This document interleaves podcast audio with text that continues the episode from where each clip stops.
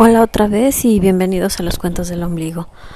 Bueno, la mayoría de mis cuentos no tiene un título. Si a algunos se les ocurre lo pueden poner en los comentarios y a lo mejor juntos podemos ponerle títulos a mis cuentos.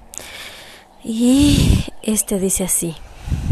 Había una vez, hace tanto tiempo, hace tanto, tanto tiempo que el tiempo no existía.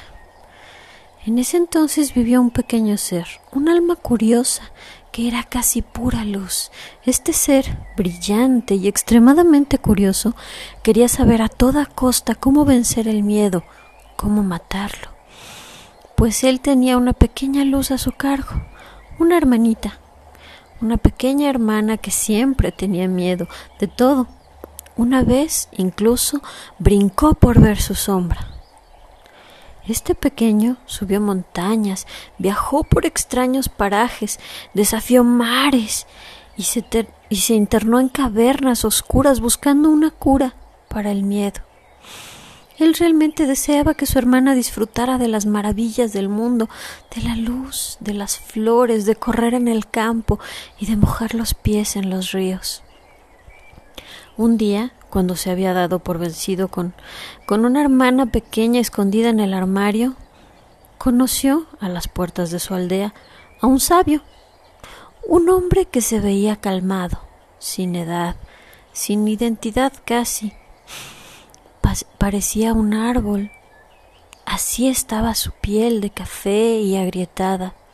Este hombre lo saludó y reconociendo en el chico a un viajero como él mismo, Comenzaron a platicar de montes y cimas, de mares y valles, de ríos, de hielos y plazas, de pueblos y de la gran madre dormida en el fondo del océano. El sabio, curioso, le preguntó su motivación para viajar. El chico le explicó la situación de su hermana.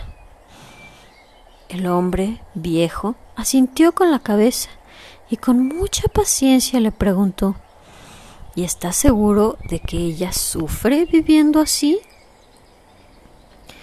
El chico de pronto comprendió que jamás había tratado de preguntarle a su hermana si era feliz, si de verdad tenía miedo, si quería cambiar algo en su vida. Él simplemente se había lanzado a buscar una solución a un problema que él veía en ella, pero ella jamás le había pedido nada. Estaba tan desconcertado con su descubrimiento que salió corriendo sin agradecer al extraño hombre, sin despedirse.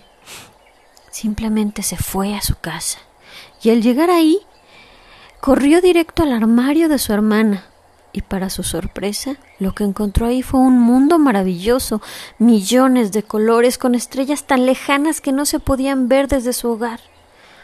Su hermana estaba creando mundos lejanos, pintando su mundo interior. Había visto tanto y tanto en sus vidas anteriores que ahora solo quería dibujar aquello que recordaba, la belleza del mundo y de los mundos de la galaxia, la belleza de la vida, la quería plasmar de la misma manera en que ella la había visto.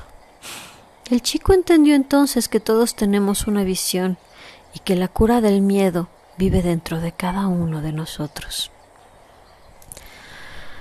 Gracias por escucharme y espero que les guste. Realmente hago estos pequeños cuentos, aunque son cortos, con mucho cariño. Cualquier cosa, dejen un mensaje.